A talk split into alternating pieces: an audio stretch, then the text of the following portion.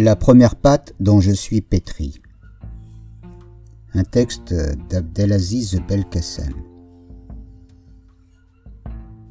La boue. Je n'ai pu sentir son odeur, mais j'ai succombé à son emprise. Peut-être que c'est la boue qui donne aux lèvres le courage de sourire. Peut-être aussi qu'elle dessine le visage humain qui échappe à toute appréhension.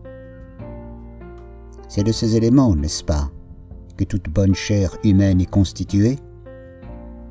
C'est dans son sein que germent les futurs plants, les futurs arbres, les futures moissons.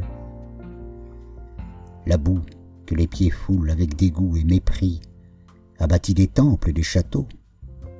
Elle a englouti des corps et des empires. Elle est le bon sourire des paysans.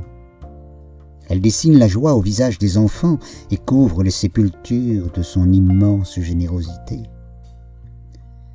La boue bien pétrie donne des œuvres d'art et de la poterie pour les multiples usages humains. Elle se colle sur des frontons divers pour les lisser et les éclaircir.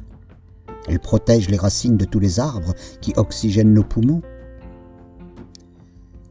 Je ne sais pas si j'ai saisi tous les messages que la boue vient me transmettre, mais ce que je crois avoir bien compris, c'est que la boue est une essence, une racine et une raison.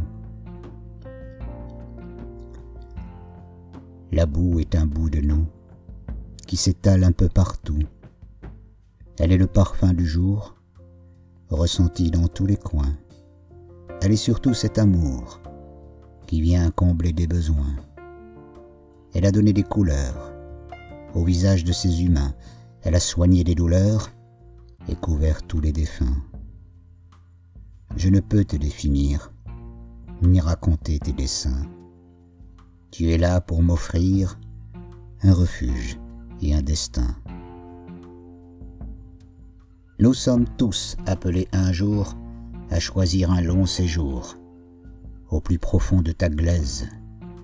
Mais si cela ne nous plaise,